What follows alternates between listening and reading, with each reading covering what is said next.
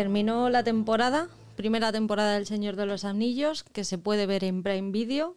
Y nosotros hemos hecho un pequeño maratón para poder llegar a hablar de ella al día siguiente. Están aquí conmigo Paul y Oscar. ¿Cómo estáis, chicos? Hola, ¿qué tal? Hola a todos. ¿Qué os ha parecido la, esta, bueno, iba a decir adaptación, pero no es adaptación, esta reinvención del Señor de los Anillos, que tampoco llega a ser reinvención porque es en la segunda edad? Pero bueno, han tenido que comprar derechos y han tenido que hacer una historia nueva para poder contarnos. Pues yo sí que la apruebo. Eh, es una serie que a mí me ha gustado. Me ha gustado. Eh, creo que va de menos a más. Tal vez porque en los primeros capítulos hay que presentar un poco toda la, toda la trama, presentar personajes, eh, relaciones entre ellos, etcétera, etcétera, ¿no? Una historia pues, que se, se cuenta a, lo largo, a través de, de varias tramas, algunas más interesantes que otras, pero bueno, que en general todas ellas desembocan en un último capítulo que tal vez es el mejor de toda la, de toda la serie, ¿no? Yo, en líneas generales, es una serie aprobada, sin lugar a dudas. Bueno, sí, yo a mí también me ha gustado, yo también la doy un aprobado, aprobado encima con, con una nota con una nota alta. Ya habíamos hablado en, en, algún podcast, en algún especial que habíamos comentado entre nosotros, de que bueno, pues tiene un poco un ritmo un poco lento, una narrativa que va seguir va un poco despacio y tal. Eh, yo la comparo con, con, la trilogía del Señor de los Anillos, que esta primera temporada diría que podía ser como la primera película de la Comunidad del Anillo, en la que es un poco más uh, introductoria en, ese universo, en esas, en esas uh, situaciones, en esas localizaciones, en esa comarca y demás. Y aquí en esta ocasión ya lo teníamos planteado, ¿no? Ya, ya sabíamos las razas que, que pululaban por ahí, los hombres, los, los orcos, los elfos, los hobbits. Eh, en este caso nos presentan a estos nuevos personajes de los pelosos, ¿no? Que son similares a los hobbits. Y ahí quizás es lo que a mí me falla un poco, ese inicio un poco lento, que quizás en las temporadas que tienen previstas más adelante desarrollen un poco más la acción y tal pero por lo demás, yo visualmente y técnicamente me parece una maravilla de serie. Está claro que si no estás familiarizado con El Señor de los Anillos, se te va a hacer, se te va a hacer larguito y arduo. Yo el primer episodio lo vi, estaba de vacaciones, pero estaba mala. Estaba en la cama y me quedé frita, pero entre la, la fiebre, el mal cuerpo y tal, me quedé dormida, pero luego la retomé y, y me gustó esta serie empieza antes de la existencia de los, de los anillos. Nos cuenta un poco la historia de momento hasta llegar a la creación de esos anillos. Después ya la historia seguirá, pero estamos muchísimo antes de, de que Frodo y Sam lleguen a nuestra vida, aunque bueno, tenemos a Nori y a Amapola que nos, nos sirven un poco de, de recuerdo de los dos. Recordemos que esta serie no tiene todos los derechos sobre la historia original de Tolkien, no tiene derechos sobre el nombre, por ejemplo, de los hobbits, por eso los han tenido que poner el nombre peloso. A grosso modo lo que les han dicho es que pueden inventarse lo que quieran mientras no cambien la historia de los libros de Tolkien. Así que con esa premisa han empezado. Tenemos los derechos sobre la historia, tenemos temas controvertidos como el elfo negro, no sé a vosotros si os molesta o no os molesta que haya un, elfo de otro color que no sea blanco. La verdad es que a mí me da un poco igual. O sea, el hecho es que el personaje atraiga y sea interesante. Creo que, creo que bueno, este tipo de polémicas, cuando se cambia, igual que estuvimos comentando el tema de la, del tráiler de la sirenita, que la sirenita también cambia, es, de, es negra, que bueno, en realidad es un poco trampa, ¿no? Porque es una chica, la protagonista de la sirenita, que no es negra como tal, sino que tiene la piel un poco más oscura, ¿no?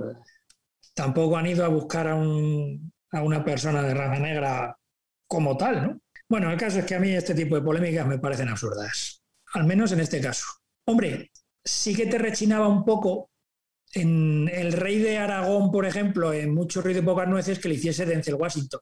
Pero bueno, al fin y al cabo se te olvida porque en la obra de Shakespeare, pues es una comedia, es una, eh, en ese caso, una película vitalista y tal, ¿no? Bueno, pues con el tema de esta polémica, pues tres cuartos de lo mismo. Yo no, no le doy importancia. Lo único que, bueno, como existen las redes sociales, pues hay muchos altavoces para que este tipo de críticas de gente que no sabe o que no quiere o que le gusta la polémica, pues tenga, tenga ahí su altavoz. Pero vamos, que yo no le doy mayor importancia.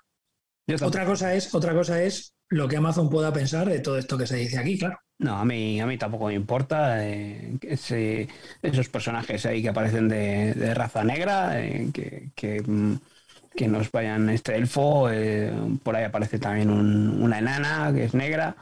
A mí no me molesta, me, importa la historia, me importa que a nivel visual mm, quede todo bien. Para mí no, no es algo que modifique nada la trama.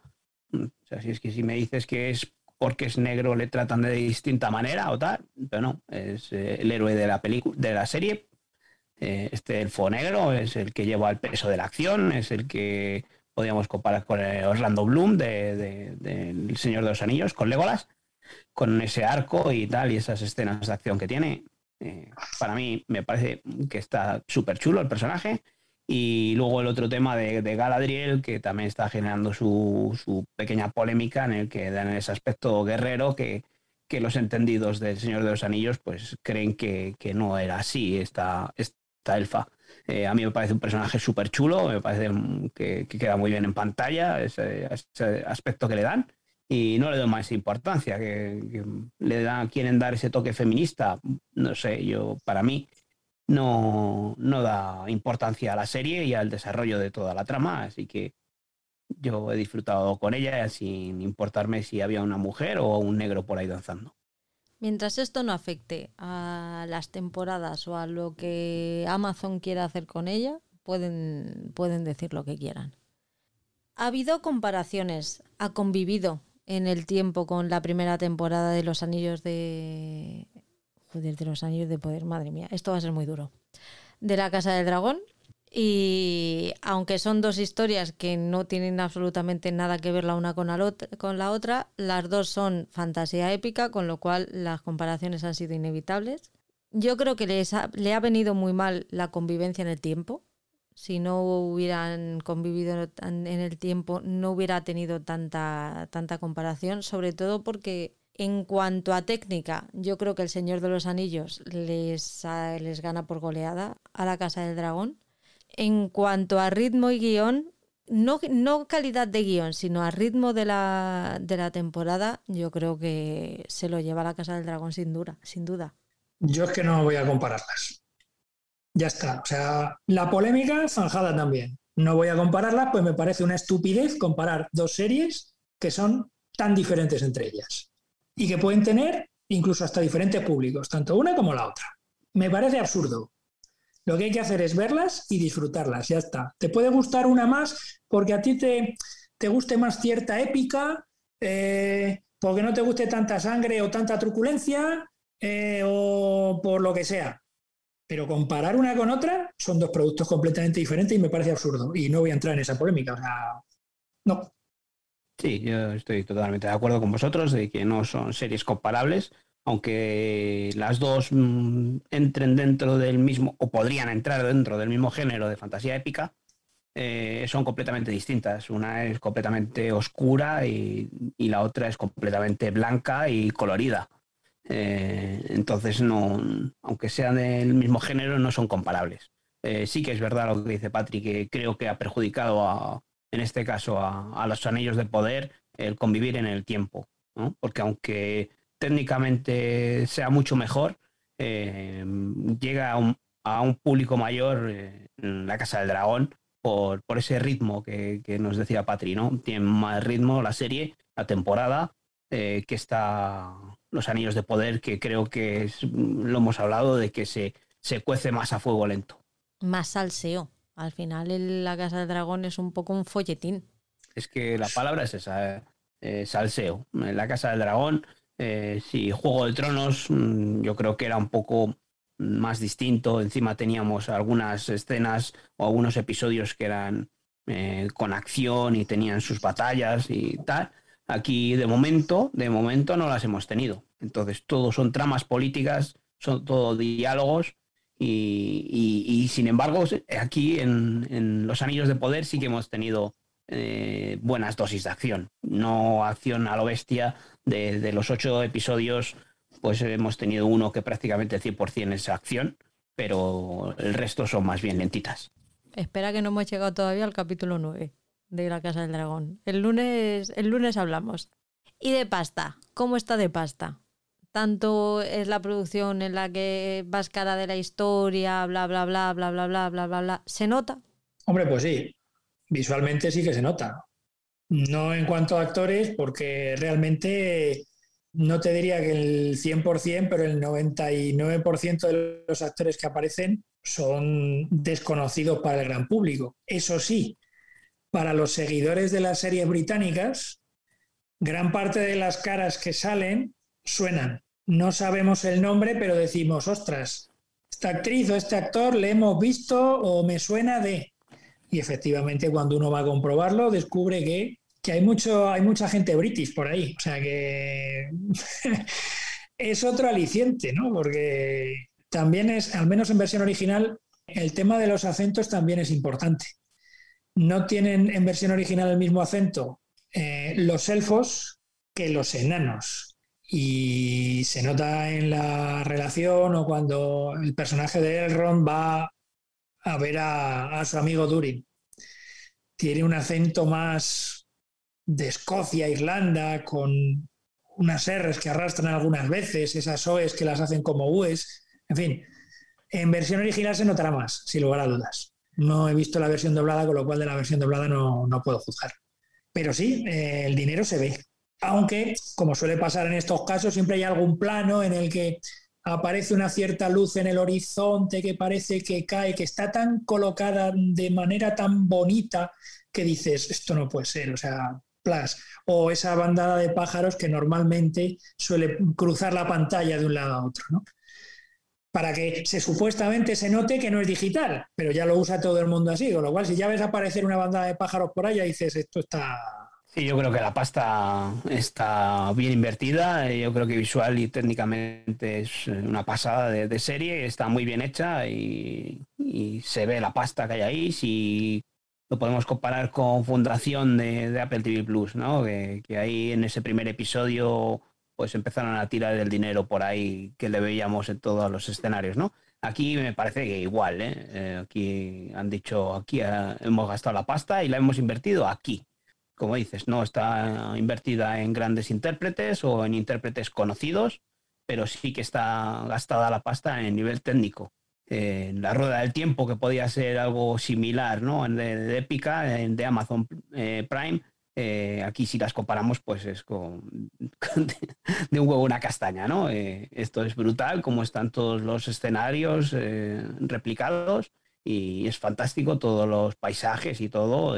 no se nota en ningún momento el cartón piedra como veíamos en la Rueda del Tiempo o como incluso vemos en El Señor de los Anillos, vamos, perdón, en, La Casa del Dragón, que hay muchas veces que, que los escenarios pues cantan mucho y no te quiero decir nada en el aspecto este de las bandadas de pájaros que nos estás comentando tú ahora, que es muy exagerado como en la Casa del Dragón se nota que está recreado virtualmente. No se han gastado dinero ni en iluminar. Ahí entraremos, ¿no? Cuando ya, ya de la Casa del Dragón.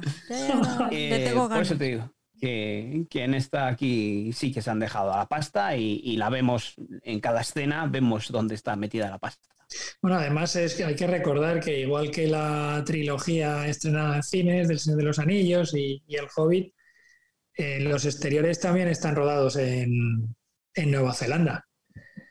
Y uff, es que es increíble. Si todo aquello lo siguen cuidando así, mm, es una pasada de sitios. Lo malo es que están nuestras antípodas y que tardas un huevo y medio en ir en avión, pero vamos, y el billete también cuesta otro huevo y medio. pero vamos, es un sitio mm, maravilloso que, uff, si pudiese ir así en el estilo teletransportación, ¿verdad? Los actores no son muy conocidos, pero no está mal actuada, ¿eh? En absoluto la, la serie. Así que nada, vamos un poco a entrar ya en lo que viene siendo la serie. Como hemos dicho, está un poco vertebrada por la historia de Galadriel, que se ha convertido en una mm, guerrera, gracias o porque Sauron mató a su hermano. Él era, estaba encargado de mantener la paz en su tierra y se encontró con Sauron, le marcó con su signo y, y amochó. Y ella se sintió con la obligación moral de seguir un poco con ese legado que le había dejado su hermano de intentar acabar con Sauron. Bueno, hablan de Morgoth, que es el primero con el que tienen que batallar, claro. Lo que pasa es que Sauron está ahí también haciendo el mal. Ese personaje que a lo largo del tiempo ha conocido varios nombres. Pues esto es un poco la introducción, hasta el momento en el que ella le, le promete a su hermano que va a terminar con el mal que los envuelve y hace un salto temporal y vemos a Galadriel bastantes años después ella todavía ahí empeñada en encontrar a, Sauron y a los orcos y en acabar con ellos, y tiene a todos los demás que están hasta la polla, ya diciendo, vamos a ver, pava, ya está bien. No, es que, que no hay nada, que no están ya, pero ella dice que sí, que están. pues al final dice, mira, pues ahí te quedas tú con tus orcos y te vas a la mierda un rato. Claro, pero es que date cuenta que es que ella está obsesionada con erradicar el mal. Entonces ella tiene la necesidad de Mm, hasta que no quede ninguno. Y tengo que además que garantizar que así sea, que no existe ningún tipo de mal. Entonces, por eso ella continúa mm, con la labor de exterminio, ¿no? La cuestión es que no le queda más remedio que volver a, Lindor, a su tierra, y allí se encuentra con Elrond, que es su, que su amigo, y le dice, tía, sí, de, verdad, ya, o sea, aquí el Alto Rey va, de, va va a proclamar ya la paz porque llevamos muchos años en guerra, ya no queda prácticamente nada, que nosotros sepamos no queda nada. Venga, frena, frena un poquito y te os vamos a dar el regalo además de que como habéis estado batallando tanto, tantísimo, os devolvemos a Valinor, que Valinor es la tierra de los elfos, mm, es un poco como la tierra prometida, la de la paz absoluta, ¿no? Sí, en el, en el oeste de, toda esa Tierra Media, ¿no? Cruzando, no me acuerdo cómo se llama, el mar de no sé qué. Em, pues eso. ¿Cuál, cuál? ¿Me ha dicho que no te he entendido? No, no, no. He hecho un crossover. ah, y nada, supongo que irás a comentar ahora que durante el camino hacia Valinor la da un... se la cruzan los cables Y, dice, pues como que no quiero, que no quiero seguir en el barco, ¿no? Y lo que haría cualquiera, se tira al mar. Esto es un poco el inicio de, de Galadriel. Luego ya está ya en el agua, encuentra a los señores náufragos que la ayudan hasta que se enteran que es elfa cuando se enteran que es el falla no les mola tanto la, movida. Oye, pues en el primero ya sale nuestro amigo Elfo, con el objeto de su deseo pasional, esa mujer humana, ¿no? Que tiene un hijo además. Sí, ese elfo está ahí cuidando de las tierras del sur, vamos, no cuidando, los está vigilando, ¿no? Y se supone que el hombre ya, una vez que el alto rey le proclama la paz, le dicen, pues vuélvete, pero no se vuelve porque encuentra a la vaca esta que da leche negra. Es que, es que da, todo un chasquito. Podría ser leche con chocolate, pero no. No, es petróleo, tío. Eso es lo que hablábamos antes, pues eh, la serie nos va llevando por diferentes tramas. Eh, tenemos por un lado eh, esta Galadriel, que es, yo creo que es el personaje central de toda la serie, alrededor del que gira, que gira todo y que girará todo, vamos. Eh, luego tenemos este elfo negro que nos estás contando, conviviendo con esta otra mujer que es la madre de un hijo, que son, son humanos, ¿no? Hombres. Eh, luego tenemos la trama de los enanos. Sí, pero los enanos todavía no salen en, el primer episodio. sí, me refiero a que la, temporada tiene estas, eh, esta serie de tramas que luego, pues oyes, todas van unidas, todas tienen su, su conexión y todas están muy bien hiladas. Eh. igual hay alguna, como estos pelosos que hemos hablado antes, estos personajes o estas razas similares a los hobbits, eh, que también es otra parte de la trama eh, que nos encontramos por ahí. Entre las cuatro tramas, una es la más fuerte, que es la de Galadriel, y a mí la que se me queda un poquito más coja es la de, la de estos pelosos, que también podía ser un poco más floja en las películas eh, Los Hobbits, ¿no? Y luego vemos que al final son uno de los personajes principales. Así que bueno, pues veremos a ver luego todo cómo se va desarrollando todas estas tramas para llegar a, las siguientes temporadas. Yo creo que los pelosos los tienen un poco como alivio, como alivio de trama. os, estamos metiendo mucha, mucha información y bueno, os metemos a un personaje interesante con los pelosos para que, para que siga la historia principal, pero bueno, son un poco el alivio porque yo a Amapola mm, la adopto. O sea, yo la quiero para mí. ¿Ves? Yo la conozco como Poppy. Hi Poppy, how are you? La verdad es que en inglés queda mejor. Eh, yo supongo que la traducción al castellano, pues se habrán visto los libros y las traducciones de los libros de Minotauro, ¿no? De, de la edición de Minotauro igual que hicieron con, las películas, con las dos trilogías, ¿no? Es decir, que haya una cierta correspondencia entre los nombres de los libros y, los nombres que aparecen en las películas y en la serie, ¿no? Este, este episodio primero, que es, es el más introductorio de todo, termina con la caída de una bola de fuego desde el, desde el cielo, una bola de fuego que se ve absolutamente en todos los en todos los mundos. Lo ven los elfos, lo ven los enanos, lo ven los pelosos, lo ven todo, excepto Galadriel. Galadriel es la única que no ve la bola de fuego. Ella es en ese momento es en el que cae al agua y no lo ve. Pero todos los demás, además te lo dejan muy claro, que todos los demás personajes principales ven, el, ven esa bola de fuego caer y terminamos con Nori yendo a ver qué es lo que pasa porque la muchacha se mete en todos los jardines. Es un catalizador esa mujer, ¿eh? O sea, allá donde va siempre el pánico. Es una cosa... No, eso, este primer episodio yo creo que es el más lento de, todos, en el que se nos presentan este universo o este mundo todo lleno de color, pero quizás en, en cuanto a trama, eh, te quedas viendo el primer episodio sin saber muy bien qué es lo que quieres ver, ¿no? Pero bueno, es una presentación de personajes, como hemos visto muchas, en muchas, muchas, muchas series, en casi todas. Y hay gente que se quejó del primer episodio, pero yo creo que ya el segundo episodio ya nos plantea más, un poco más, todo lo que son estas tramas. Yo, como me he visto ya la serie que estaba empezada, os quería consultar si Amazon subió capítulo a capítulo o los dos primeros los subió al tiempo. Los dos, primeros y luego episodio semana. Claro, entonces entiendo, entiendo por qué, por qué, claro, entonces lo entiendo porque en realidad los dos primeros capítulos que son los dirigidos por Bayona eh, son los que creo, creo que sí que merece la pena ver los dos seguidos. Mm.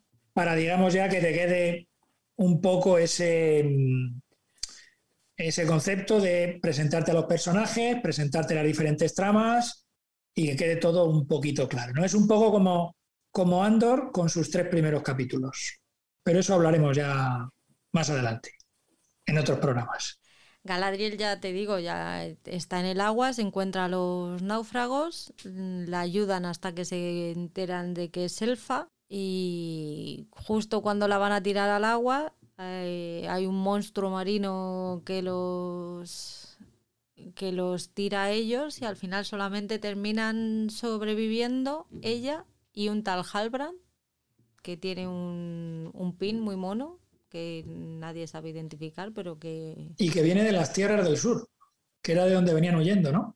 Ahí empiezan a hablar los dos, intentan sacarse información el uno al otro, ninguno está muy por la labor de contarle al otro más de lo, más de lo necesario hay mucha tirantez, no, no se llevan bien, no se queden bien. están juntos porque no les queda más remedio, pero bueno, al final una mala noche de tormenta les obliga, obliga a Halbrand a salvarla a ella, hasta que encuentran un barco que los rescata.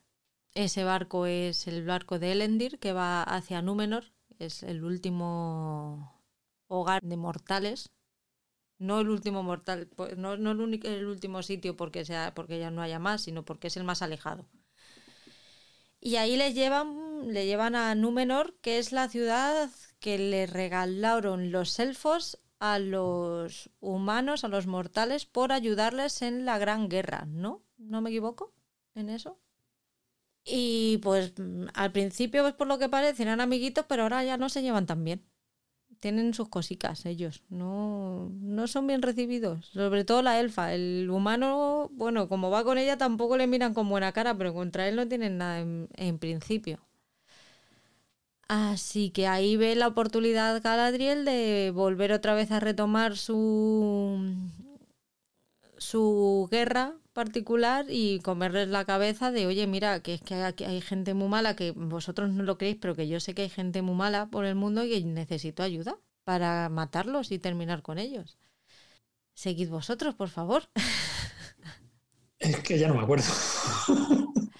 Bueno, el caso es que empiezan teniendo muchas, muchas dudas. Eh, a, a, Galadriel la, la, la, recibe la reina regente, pero ella se entera de que hay otro rey, que es el padre de la reina regente. Lo que pasa es que está malito y él, es el, él sí que estaba de acuerdo con los elfos y quería eh, mantener el, el buen rollo y las alianzas con ellos. Sí, recordemos que le, bueno, le hacen abdicar, cambia el... abdica, digamos, de alguna manera, le hacen abdicar y el poder pasa a su hija. Es Juan Carlos, como dicen, como sí, dicen más los de Radio Invernalia. Y entonces esto, este hombre pues eh, termina en, en, una torre allí, no está prisionero evidentemente, está bien cuidado, pero es un hombre ya viejo, enfermo y, y bueno, eh, su hija es la que, tiene el reinado de, de Númenor. Por otro lado, a Elrond, cuando Galadriel, cuando mandan a Galadriel en el barco para irse a Valinor, el alto rey habla con Elrond y le dice que le va a mandar con el herrero que Lebrindor, que para mí, y a partir de ahora en este podcast va a ser querubín, porque me niego a aprenderme cómo se llama este señor. O sea, le manda con querubín porque el señor quiere mmm, construir una, la forja más grande hasta entonces conocida. Y ahí se va Elrond con, con Querubín y le dice Querubín, pues tenemos un problema. Porque es que quiero, tengo esto que es súper enorme, pero no tengo manos para hacerlo. Y le dice Elrond, no te preocupes. Pero, pero escúchame, escúchame, es que no entiendo por qué le llamas Querubín. o sea, de Celebrimbor a Querubín. O sea. Es que encima de querubín tiene poco. Es, eso, es porque dices, vale, es que brilla, su mirada brilla cual lucero del alba. No, o sea, es que encima el tío es una cara conocida de actor británico que has visto en series, se llama Charles Edwards. Eh, Celebrimbor, o sea, si es que no es tan difícil, tú dilo al estilo chiquito. Es. Es querubín y punto. Pues porque una de las veces que le estaba que, que hablaron de él, a mí me sonó a Kerubin y dije, pues me gusta. ya está. Yo no necesito más motivo. Vale. bueno, pues que está Kerubin diciéndole que, es, que tiene un, una, un, chocho montado que no veas, pero no, pero no tiene pero no tiene manos para, para hacerlo. Así que le dice el Ron, no te preocupes, que yo tengo unos amigos aquí al lado, que, se, que son los enanos, que me llevo muy bien con ellos. Y no te preocupes que ellos nos van a echar una mano. Aunque llevo sin visitarles 20 años. Pero eso, eso, eso, no lo sabe. la que se va a encontrar ahí no lo sabe, no, no se la sabe.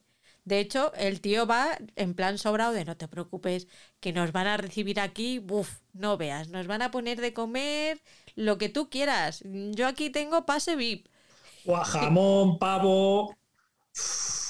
Pero además jamón de 5J, ¿eh? Cuidado. Y le dan con la puerta en las narices. Y unas patatas bravas que es que te caes de espaldas. Del docamar, qué ricas. y se encuentra con que su amigo Durin, que es el príncipe del reino de los enanos, pues como que no está muy contento porque han pasado 20 años y aquí nuestro amigo el Ron no se ha acordado ni, ni de que existía. que él le dice que a ver, que a mí me parece muy bien que tú seas medio inmortal, tronco, y para ti 20 años no seas nada, pero yo es que me he casado, he tenido hijos y casi, casi doblo las servilletas. Si, si dejas pasar unos añitos más, chimpún. No, los enanos también tienen una edad considerable, pero no llegan al extremo de los, de los elfos, ¿no? Y ahí tenemos uno de los momentos más graciosos. La verdad es que la relación entre estos dos también es un alivio cómico, porque tienen algunos diálogos que, son muy buenos. Y empiezan a, competir mm, partiendo piedras. Sí, nada, digo que eso, que, que él tiene ese alivio cómico, pero creo que es menos que, que en El Señor de los Anillos creo que no les han querido dar un toque eso de, dar al personaje de los enanos eh, ese alivio cómico. Sí que tienen ciertos chascarrillos, cierta complicidad, no chascarrillos, sino complicidad entre ellos para comentarse ciertas cosas de su vida privada, tanto con la mujer y tal, que surgen ahí pues temas privados o temas personales, que eso nos hacen un poco aliviar uh, la carga de, de drama que pueda tener todo lo que hemos visto antes también con que según esto pues hemos visto ya cómo van apareciendo los orcos, ¿no? A mí es una a mí es eh, de lo mm, es una de las cosas que me gusta de la serie, ¿no? La relación entre Elrond y Durin eh, ya no solo entre ellos la amistad que se profe que, que tienen, ¿no? y y esos diálogos que tienen entre el uno y el otro, sino además que tienen que jugar en la cuerda floja de la política entre sus propias razas, ¿no? O sea, esa dualidad, esas, esos dos aspectos de, esa relación, ¿no? La amistad propia de, ellos, personal, y luego esa, eh, esa trama diplomática, llamémosla así, eh, entre las dos razas, ¿no? Eso es porque ninguno de los dos es el jefe de, su raza. Son dos diplomáticos. Son dos mm, enviados en el que ellos son los que negocian. Y luego, con los resultados de esas negociaciones, tienen que dar cuentas a sus propios jefes. A mí es, eh, es una de las cosas que me ha gustado más de, la serie. La relación entre ellos eh, me ha parecido grandiosa. O sea, hay, hay momentos de diálogo muy bonitos y, entre, entre ellos, ¿no? No solamente en el aspecto de la amistad, sino ya digo, en el aspecto diplomático, ¿no?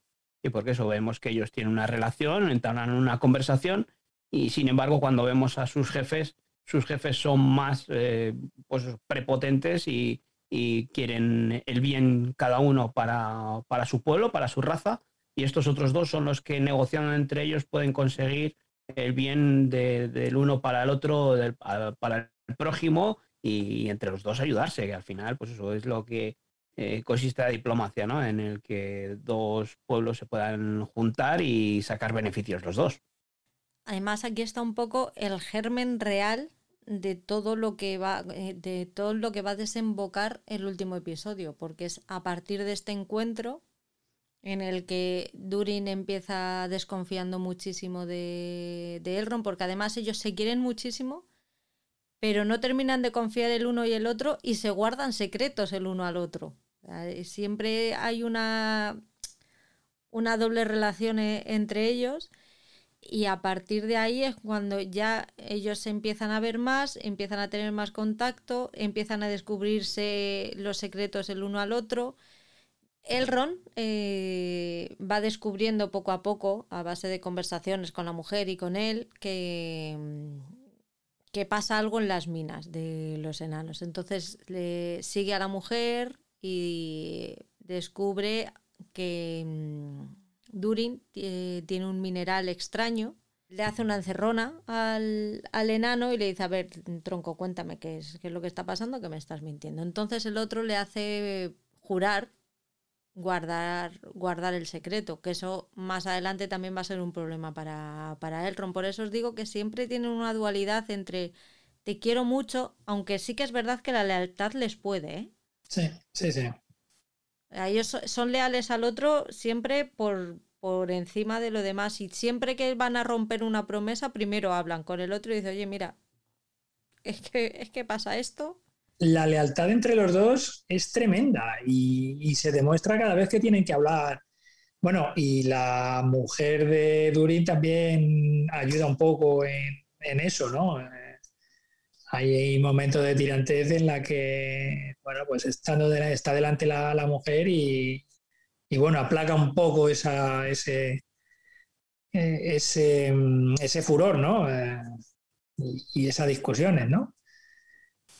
Yo creo que es, ah, ya digo que es de lo que más me ha gustado de la serie, sin, sin duda, vamos que yo de estos dos primeros episodios lo que más destaco es eso, el, aquí tenemos esta, esta presentación de esta trama, pero eso, lo que os decía antes, el, la llegada de los orcos o cómo se van organizando los orcos para, para poder avanzar, ¿no? Esos túneles que van haciendo. Eh, yo creo que, que, en estos dos episodios lo que más destacaría en una cuestión visual es la dirección de, de Bayona. Eh, puede tener sus peros o tal, pero yo creo que en el aspecto eh, terror, mm, darle ese toque oscuro a la serie, ahí es donde creo que mejor se maneja mm, Bayona en estos dos primeros episodios, tanto en la primera lucha, cuando lucha no, esa escapatoria en el que tiene el elfo negro este, que nos deja con ese cliffhanger al final del episodio, cuando, cuando aparece por ahí algo que le, le secuestra o, le agarra.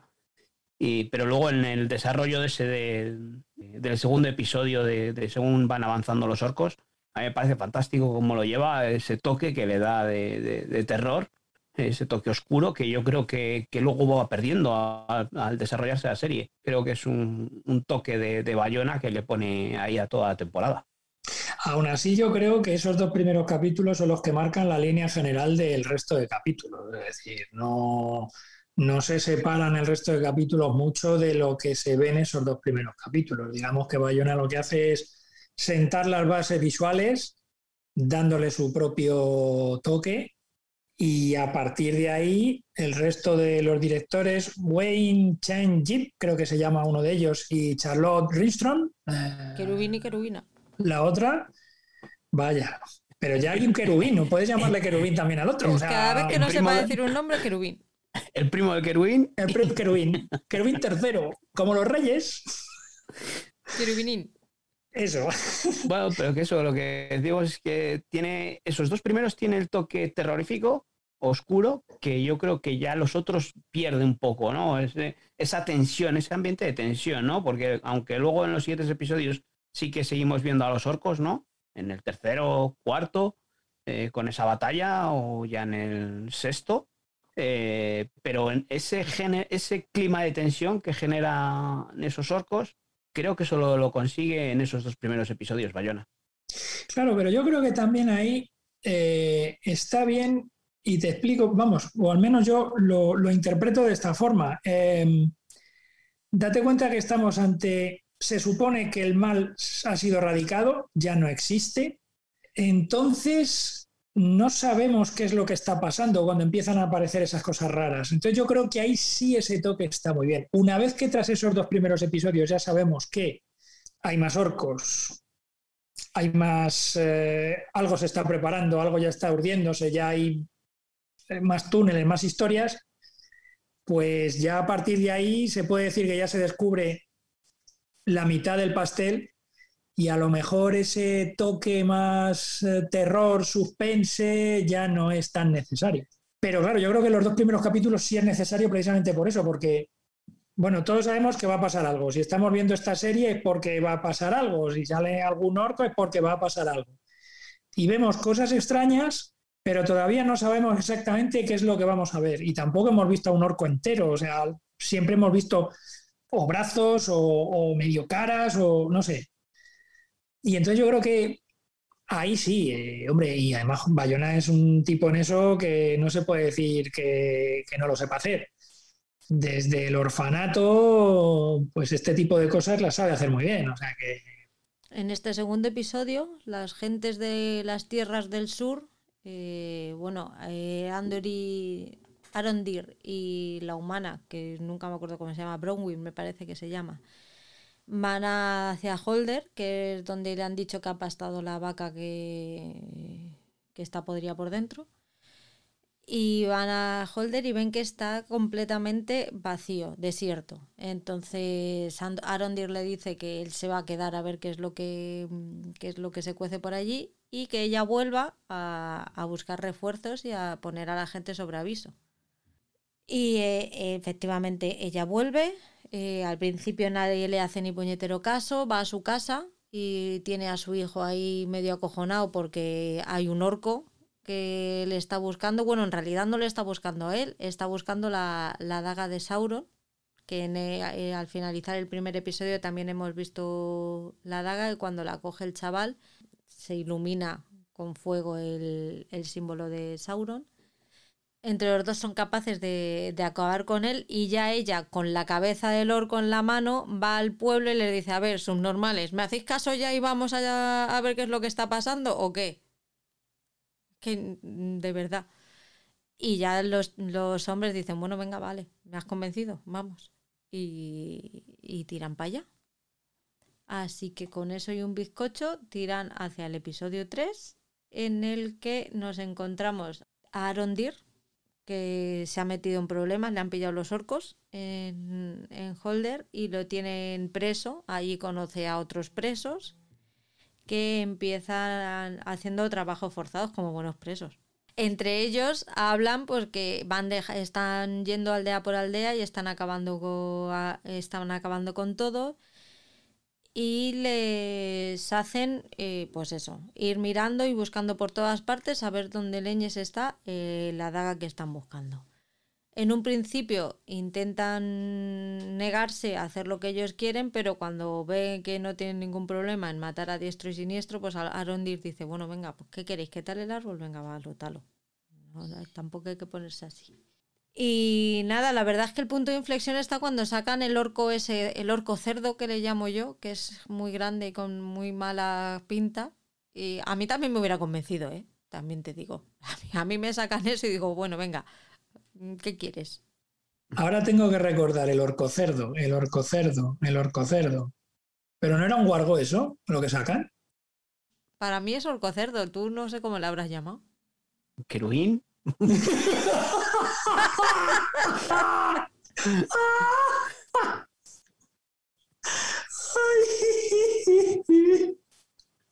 Me lo merecía.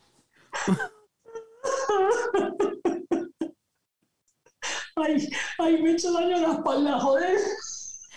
En este episodio es en el que Galadriel llega a Númenor y pasa todo lo que, lo que ya hemos hablado. Y los pelosos, pues Nori, que es, como bien dice Oscar, es el catalizador, ha ido a donde ha caído la bola de fuego, se ha asomado ella a ver qué pasaba, porque no fuera a ser que fuera a pasar algo y ya se lo perdiera, y al tocar el fuego se ha dado cuenta que no quema.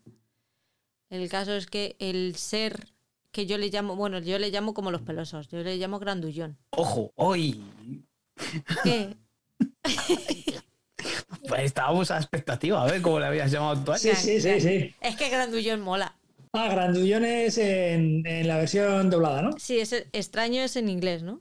Sí, sí. Es que extraño es muy. Mm, no, es grandullón. Aquí en el doblaje a veces nos tomamos unas licencias que son maravillosas. ¿eh? A mí me gusta porque además va mucho con la forma de ser de los pelosos.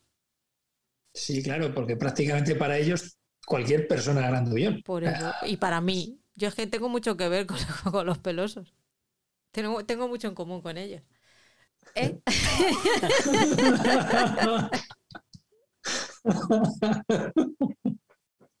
Nori al final se siente, se siente responsable de, de este hombre, del grandullón. Hay una frase que dice... La Nuri y el grandullón. Eso es que hay una, hay una frase que le dice a Amapola cuando, cuando encuentran al grandullón, que le dice que ha caído ahí por una razón y que siente que tiene que ayudarle. ¿Por qué os reís ahora? Si no he dicho nada para reírse. Es imposible hacer algo en serio con estos dos, ¿eh? ¿Qué? No tengo nada en la cara. Que no, el chat, Jolín, que te leas el chat. ¿Qué es la Nuri? la, Nuri, la Nuri? Estoy concentrada en mi mapa mental, ¿vale? Es que Oscar no ha visto tu mapa mental. Ah, no, te lo pongo. Al oro. Al oro. Usted al está oro. viendo la pantalla. Me cago en la madre que lo parió. Y cago en la Nuri. El padre de la Nuri. La Nuri de Carabanchel, ¿no? O de, Ulle- o de Usera. De donde tú quieras. Madre de mi vida. Bueno, pues eso. ¿Cómo lo ves? Uf, yo ya me he perdido. que se- ella se siente responsable y siente que le tiene que ayudar hasta que, claro, es una persona lo suficientemente grande como para que el resto de los pelosos a lo mejor se den cuenta de que está. Entonces ahí tienen un pequeño problema entre eso y que el padre se rompe el pie y que ellas no saben si les van a dejar atrás en la caravana o no. Tienen un sin vivir los pobres brandipiés que no se tienen en pie, nunca mejor dicho. Y volvemos a, a Númenor. Ya la reina se despierta después de una pesadilla en la que Númenor está siendo destruido por... Un tsunami. Y Galadriel sigue con su diplomacia, que bueno, es la, la diplomacia de Galadriel, ¿sabes? Que es la de... mm, no tengo diplomacia, pero necesito que me ayudes y voy a hacer todo lo posible y voy a decirte lo que haga falta. Pero ahí tiene a Halbrand, que él es un poco, tiene un poquito más de, de empatía que ella, le dice, a ver, ¿por qué no vas e intentas encontrar cuál es su punto débil y atacas por ahí para que, para que te entienda y para que llegara a salirte con la tuya? Porque antes de eso, que se me ha olvidado, va con Elendil a una biblioteca de Númenor y allí él le enseña un mapa de, de las tierras del sur y le dice, aquí es donde van a tener problemitas. ¿No? ¿No es así? Sí. Vale, es que esa parte no la tenía yo muy clara. Y entonces con eso y con un bizcocho va a Halbrand, que se ha metido en problemas eh, en el pueblo porque quería trabajar como herrero en Númenor y para eso le ha robado a, un lugareño la piececita que necesita para trabajar, entonces le han metido al calabozo. No sin antes eh, verle en un momento en el que no le hemos visto antes, en el cual se despacha a cuatro señores de la manera más mm, sencilla posible, repartiendo, pues como se diría vulgarmente, hostias como panes. Es que esos brazos, esos brazos valen mucho. Yo creo que Que tú no te has quedado con los no solo es brazos. una ¿eh? cara, no solo es una cara bonita. Yo ya te digo mi opinión, yo ya te he dicho mi opinión. Eh, a mí me parece que el elfo negro está mejor. En, en este caso es en el que Galadriel va a la, mm, a la celda en la que está Halbrand y le dice, oye, mira, que es que he descubierto que eres el rey de las tierras del sur. Y el otro se enfada. Pero le dice que sí. Sí, sí, le dice que sí, pero, que, pero se enfada porque ella no tenía derecho a nada, de nada, de nada. Y además es que le pide ayuda porque necesita que convenza a la reina regente para, para que les apoyen en la, rein- en la guerra de la, tie- de la Tierra Media. Porque cuando ya los tienen convencidos, mm, están a punto de salir y tal, pues el primo de la reina regente, que es un avispado, que este le quiere hacer la 13-14 a la reina en el momento en el que se, re- se muera el rey, pues está ahí haciendo sus cositas por detrás para, para que las cosas no salgan mal y no vayan a la guerra. Entonces boicotea la misión y petardea un, uno de los barcos. Entonces ahí vuelven otra vez las dudas y Galadriel tiene que otra vez empezar desde el principio, con lo bien que se le da a ella convencer a la gente y ser diplomática. Dice, pues no tiene suficiente con una, dos.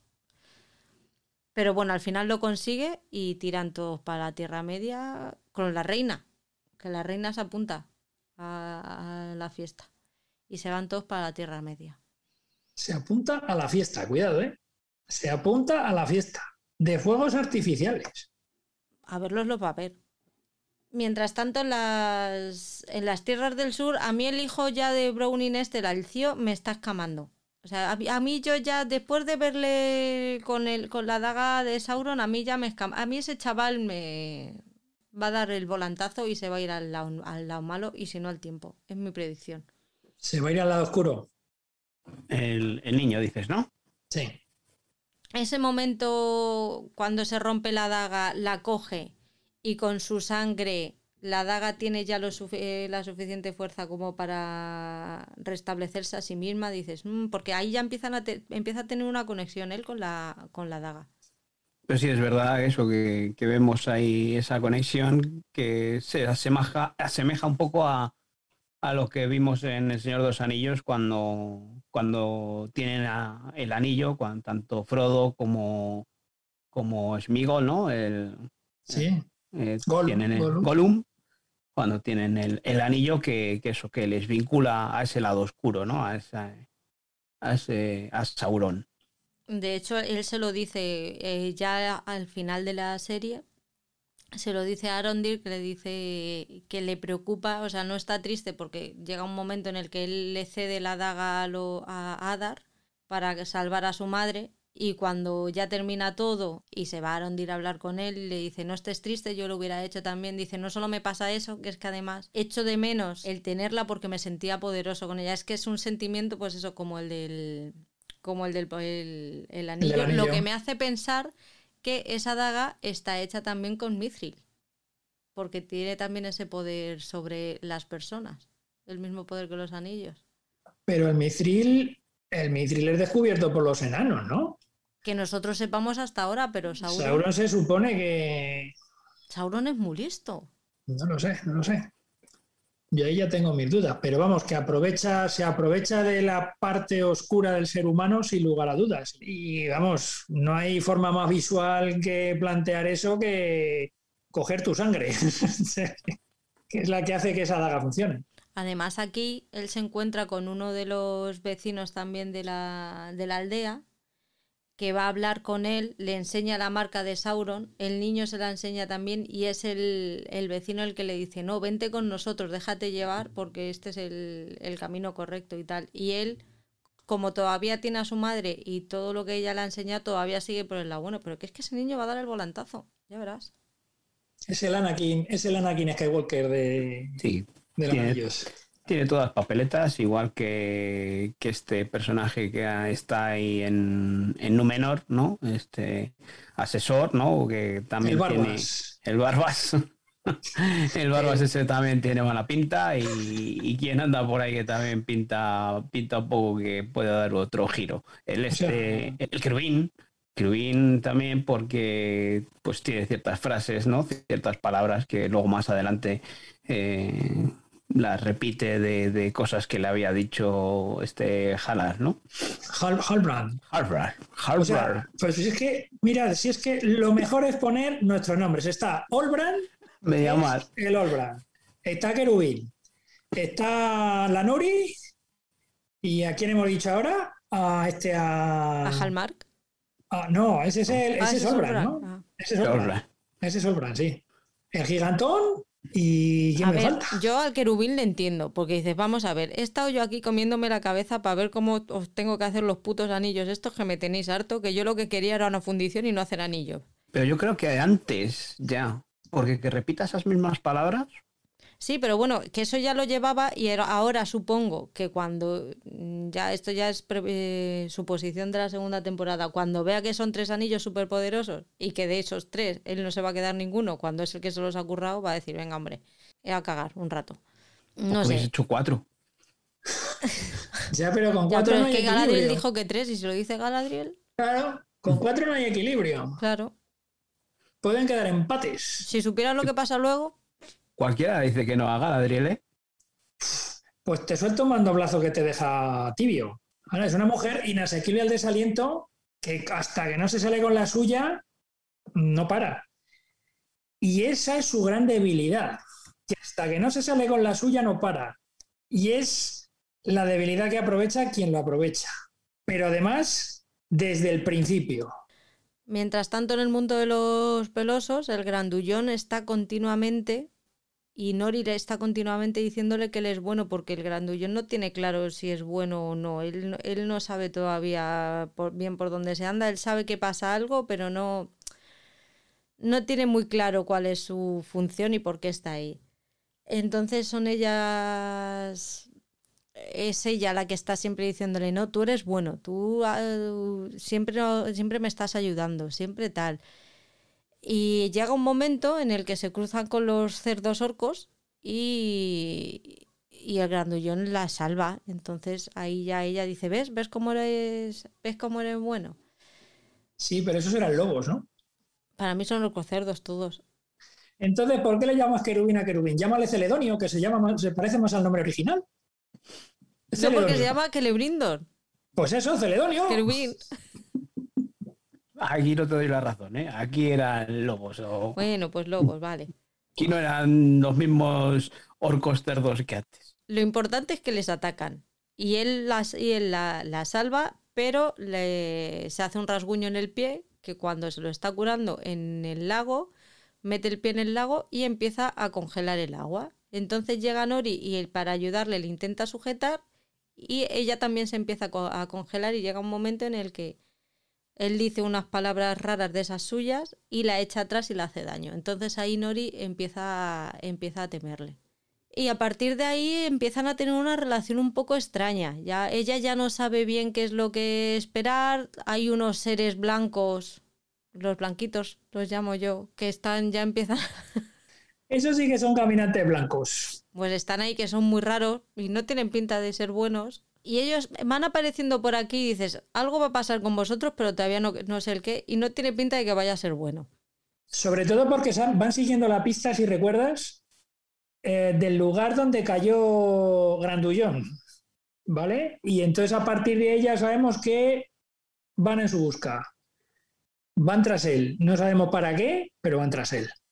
Claro, entonces yo aquí yo ya empecé a tener un problema porque dije, a ver, este señor es bueno, a mí me, ha parecido bueno. Eh, Nori confía en él y sobre todo las palabras mm, del, principio de no, yo sé que ha caído aquí por algo, pues yo estaba toda convencida de que era bueno, pero claro, ya vienen los blanquitos y a él se le cruzan los cables y la tira a ella para atrás y dices, a ver, espérate.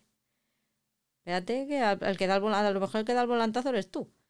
A ver, no es porque me quiera echar aquí el moco, ¿no? Pero yo creo que, vamos, yo desde el primer momento digo, este tío, este aspecto, este tal, digo, este es fulanito. Este fulanito, bueno, ¿se puede decir o no? Se te tira, pero si vamos aquí con spoiler a saco, ¿qué más da? Pues ya está, digo, este tío, este tío es Gandalf, ¿sabes? Y cuando vence a los, a los, a los em, lobos que hace así, ¡eh! con la mano y hace en el suelo. Digo, ostras, digo, esto marca de la casa, tío, marca de la casa. Y además luego le llaman Istar, me parece que le llaman, sí. o algo así. Sí, sí, sí, sí. Que en lengua que significa mago también, en fin. Mm, demasiadas pistas al respecto, sobre todo cuando en la parte del último capítulo coge ese callado y... Aquí aparece ya Adar, que es el, jefe de los malos, y llega un orco y le dice, ya hemos terminado los túneles. Son los túneles que estaban haciendo los presos cuando, cuando pillan a Arondir es, es lo que estaba haciendo, estaba haciendo unos túneles y le dicen, ya hemos terminado el túnel y, tú dices, muy bien, ¿y para qué lo queréis? Pues no te lo cuentan. Claro, porque puedes llegar a pensar en un, en un primer momento, vale, es que a través de los túneles es como han llegado a las localidades, han entrado a través del suelo, y han arrasado con lo que había. Sí, yo es lo que pensaba, que, los túneles estaban hechos para, para poder los orcos eh, avanzar durante el día. Pero no, ya lo veremos más adelante. El caso es que ya llega el, el vecino que ha intentado convencer al hijo de Browning de que se vaya con Sauron pilló a, algún otro vecino y entre ellos se fueron todos a, buscar a, Adar y compañía, llegan allí y le jura, le juran lealtad. ¿Qué es lo que le pide a Adar para sellar el compromiso? Pues que mate uno de ellos. Y el otro, pues ni corto ni perezoso va y dice, pues, ¿qué necesitas? ¿Que le mate? Pues le mato. No hay ningún problema. Entonces ya con el ejército montado van a buscar a, a, los mortales de la, Tierra del Sur y, para allá van. Mientras Browning se pone al mando de, ellos y pues eso, como buena mm, líder les pide a los vecinos que, luchen y que luchen con ella para defender el pueblo. Es una líder líder que, ve cómo, les convence este otro con a medio, a medio pueblo, ¿no? Y acaban dejándoles un poco eh, diezmados, ¿no? Eh, para defender ese pueblo. Pero bueno, contando con el con el elfo este, pues que, está adiestrado en técnicas de, guerra, eh, pueden defenderse y, esperar a los orcos de alguna otra manera. Primero usan la torre de vigilancia en, ahí en el, en muro este donde están, donde se guarecen y se esconden. Usan, usan la torre de vigilancia para, en una primera fase, eh, bueno, pues matar el mayor número de orcos posibles y luego eh, preparan defensas en su pueblo, que es a donde llegan pues las tropas las tropas de Adar. Pero eh, recordad que se desatan las hostilidades, vencen, digamos, los lugareños, aun con considerables bajas, evidentemente, pero al descubrir las máscaras, los eh, yelmos de, de los enemigos, descubren que son los miembros del pueblo que se había marchado con el traidor, digamos. O sea, que no habían luchado contra los orcos realmente. Y a partir de aquí, pues se siguen desatando más las hostilidades. Y sigue habiendo más batallas, pero antes de esto están los enanos. En el mundo de los enanos y de los elfos eh, va a visitar el alto rey eh, no, Durin visita al Alto Rey para decirle todo lo que han, lo que han descubierto. en realidad va a descubrir, a celebrar la, unión de los, de los dos pueblos. El Alto Rey es muy altivo y eh, tiene, llega un momento en el que Durin le pone en su, en su sitio. Después de esto, el Alto Rey quiere hablar con Durin, le dice que necesita, que, que sabe que le está ocultando algo sobre los enanos y le pide que, se lo diga. Ahí es cuando Elrond le dice que no, que él no va, no va a decirle, no va a romper el juramento que le hizo a, su amigo. Y es el alto rey el que le dice, mira, necesito que me lo cuentes porque es que nos vamos a la mierda. O sea, desaparecemos. O hacemos algo o, la, o los elfos mm, desaparecemos. Así que con esa información se va Elrond a, a Durin y le dice, tío, que, desaparecemos. ¿Me dejas que, cuente lo que me has dicho? Y con esa llega, el enano y en una de sus conversaciones de estas que tienen tan cercanas entre ellos le dice, o sea, que me estás diciendo que tengo el futuro de, toda vuestra raza en mis manos. Bueno, no te preocupes, que voy a ver qué es lo que hago. Voy a hablar con mi padre y a ver qué me, y a ver qué me dice. Pero el padre se niega. El padre dice que no, que si se tiene que acabar la raza, que haya ellos, que no es su problema, pero que no, ha habido un, accidente en las minas que casi termina con la vida de algunos enanos y el rey decide cerrarlo y no, y no cede. Pero es la mujer de Durin la que le dice, ¿y por qué no abrimos las minas a escondidas y les echamos una mano? Y al final entre ella y él y Elrond pues le convencen y se van a buscar el mineral, cosa que le busca también le busca un problema también con su padre porque le deshereda. En principio le dice que no, que él ya no es, no es su hijo. En las, eh, las tierras del sur están ahí a, hostias con los con los orcos. Es, de hecho, lo lleva, están bastante jodidos los pobrecitos. O sea, llega, llega un punto en el que están bastante jorobados, pero tienen la suerte de que llegan los soldados de Númenor y ahí entre ellos y, y los de las tierras del sur pues al final terminan, terminan con los orcos hasta que, y esta es una duda que tengo, la llave que usa el pavo este para abrir las compuertas no es la daga de Sauron, es otra daga, es, una llave. Eh, que tienen es la, es, la, es la espada que estaba buscando, sí, sí. ah, bueno, claro, sí, porque se la ha dado el hijo. Es cierto, es cierto, es cierto. De ah, hecho, ellos dicen que, que no, que creen, el, el, elfo este, que creen que no es una daga, sino una llave. Y efectivamente, luego vemos como, como después de engañarles y todo esto consiguen entrar en el pueblo y, y, accionar esa llave que es la de que desencadena toda esa avalancha de, de agua.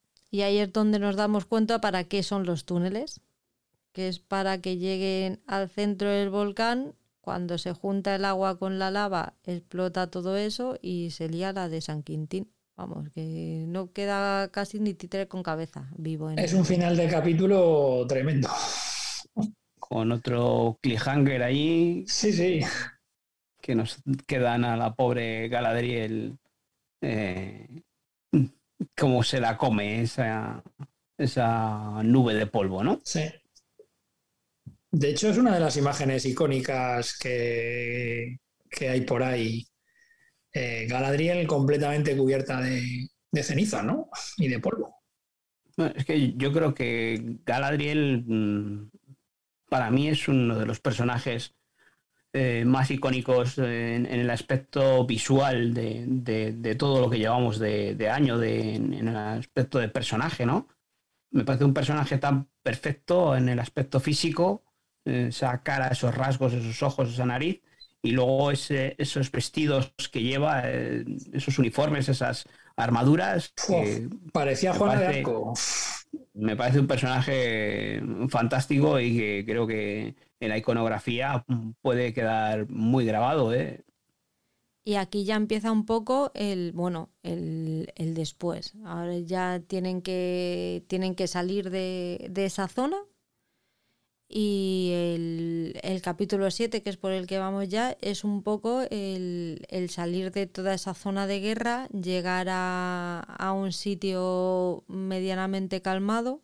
Se hacen unas parejas un tanto extrañas porque eh, Galadriel termina huyendo con Cío, que es el hijo rarito de, los mortales y toda su obsesión era es enseñarle que por favor que no se sienta culpable por lo que ha pasado, que intente dejarlo atrás para que no se convierta en un peso, como le, como le pasa a ella, que al final se convierte en una obsesión y no sabe hacer otra cosa.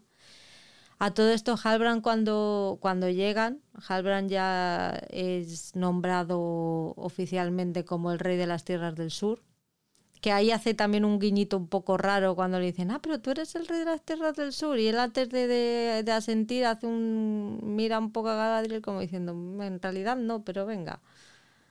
Yo es que creo que nunca admite eh, que sea el rey. Jamás lo admite en ningún capítulo. Sí, sí, lo admite en, en ese lo, admite. Que, lo que ocurre es que lo damos por supuesto y lo damos por hecho. Y lo da Galadriel por hecho.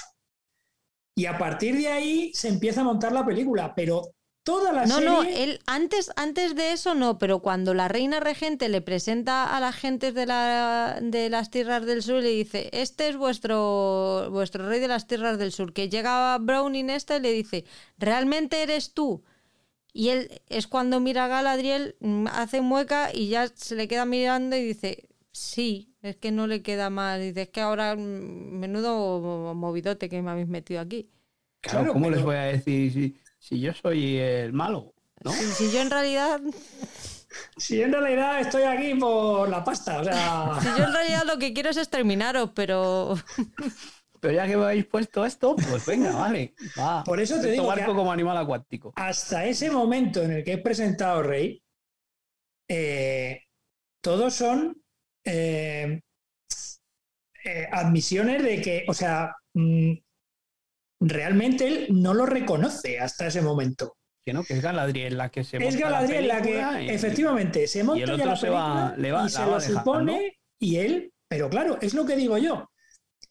Hay un momento eh, cuando están los dos en, en Númenor que tiene que negociar con, la reina por el tema de las tropas para mandarlas a la Tierra Media, hay una conversación en la que él es muy claro, dice, porque claro, digamos que no la echan cara un poco, pero sí que, sí que la dice que, bueno, que en realidad su diplomacia pues es como lijar el mármol con una lima de hierro, ¿no? O sea, exactamente eso. No tiene ningún tipo de tacto diplomático. Entonces él le comenta, la frase más o menos es eh, que hay que conocer la debilidad del enemigo para, ¿cómo lo dice? Le dice, hay que reconocer o hay que estudiar al enemigo y, reconocer su debilidad, pero no para usarla. joder, no me acuerdo de la frase. Pero es que esa frase, cuando ves el último capítulo, la última conversación que tienen Olbran, el de los cereales, con Galadriel, dices, es que desde el primer momento que te subieron a la balsa, te ha estado estudiando y te ha utilizado. Y subrepticiamente has hecho lo que él quería. Ha reconocido tu debilidad. Y tu debilidad es que vas a por los orcos, que no tienes piedad con ellos, que no te importa nada de lo que pase alrededor, que ese es tu único objetivo, ir contra el mal. Y eso lo está utilizando contigo.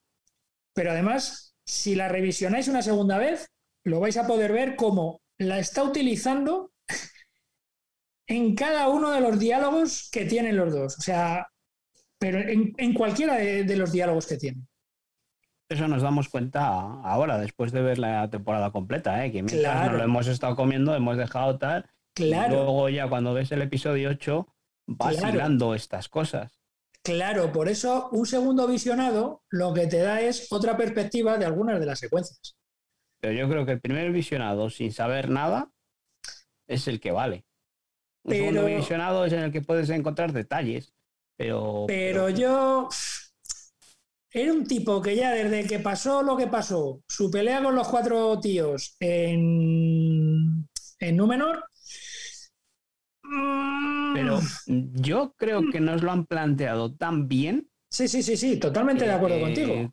Nos han presentado un personaje igual que, en El Señor de los Anillos, eh, eh, ¿cómo se llama? El, bien, el, rey de los hombres. Este, sí, Aragorn. Este... Nos, han, lo han presentado tan bien o tan similar a Aragorn, que era un personaje oscuro, que era un personaje en el que todo el mundo eh, dudaba de él. Igual aquí, tenemos un personaje oscuro, todo el mundo está ahí que no sé muy bien quién es, eh, le va, Galadriel va sacándole cosas y dice, ah, pues tú eres este. Y tú, como espectador, estás diciendo, este es lo mismo que Aragorn. Tenemos aquí al mismo personaje. Y nos la han ido metiendo doblada, pero vamos, hasta, hasta el. Yo, yo... no he olido en ningún momento la tostada. A ver, ¿eh? yo, ya ver. Soy un poco torpe. yo, yo, sinceramente, olerme que fuese quien era, no. Pero toda la secuencia de la pelea en Númenor que primero le dan una somanta y el tío, digamos que es de perfil bajo, tampoco quiere más, le dan la somanta, vale. Pero ya hay un momento en el que le dicen no sé qué historias es, no me acuerdo qué le, qué le dice. Y entonces el tío ya, eso es el detonante para volverse y directamente cargarse a cuatro tíos de cuatro hostias, pero directamente, pim, pam, pim, pam. Y además con una sed y con una mm, ira dentro que dices, coño, ¿y de dónde ha sacado este tío esta ira? Porque luego además en batalla tampoco se le ve con esa ira. De hecho, es que en batalla yo no sé si se le llega a ver en algún momento. Lo que iba a decir. Digo, creo que tampoco le, ve. Sí, le vemos, pero no, no en un aspecto épico. No, épico no. Pero yo sí que lo he visto por segunda vez. el único episodio que no he visto dos veces es el 8 y yo he visto por segunda vez y sí que en la batalla en la que llegan los de Númenor a las tierras del sur sí que se le ve que colabora con los que lucha que lucha, con, lucha con ellos y les salva de hecho hay un momento que cuando llega que cuando llega y está a punto de matar a Adar lo primero que le hace lo primero que le pregunta es me reconoces sabes quién soy y él le dice no. Y está a punto de matarle y llega Galadriel y no le deja. Y una de las cosas que le cuenta luego cuando ya atan a Adar, que está hablando con Galadriel, Galadriel le dice, eh, Adar le dice, dice, yo maté a Sauron. Entonces por ese lado dices, claro, hijo de puta, por eso Sauron ahora te iba a matar a ti. O sea, y ella no se lo cree, dice, no me lo creo. Entonces, yo sí me lo creo porque dice, a lo mejor sí que pretendiste matarle, pero como es Sauron, mm, no lo llegaste a matar, pero sí que le heriste, o sí que le tal, y por eso eh, Sauron en un principio sí que le quería, sí que le quería matar. Y luego así es Galadriel la que le intenta matar a él, a Adar, y es eh, Olbran el que le dice, y para, no le mates. Claro, porque ya está todo desencadenado. Y al estar todo desencadenado, pues qué más da que le mates. O sea... Sí, pero en un principio Galadriel lo que le dice es voy a acabar con todos los orcos y te voy a dejar a ti para, al último para que, lo, veas, sea, para que lo veas y seas el último en cuando extermine tu especie. Que luego él es un elfo oscuro, que ahí es cuando dice, eh, él dice, no soy el primer elfo oscuro. Que es lo que te hace, dice, anda, mira, que, que Adar es un elfo que se ha ido al lado oscuro, con el de la fuerza. Vale, ves que él no es un orco. Ya bueno, pero tiene cara fea. Ya, pero eso es como la cara que se le pone a Smigol cuando tiene el anillo y, y termina siendo Gollum. Te quiero decir. Ya, pero él no tiene, lo, pero él no tiene el anillo. Él se le, ha, se, le ha transformado la cara, será de pura maldad, pero no de. No tiene un anillo, pero tiene una maldad dentro intrínseca que es la que le transforma físicamente también, ¿no?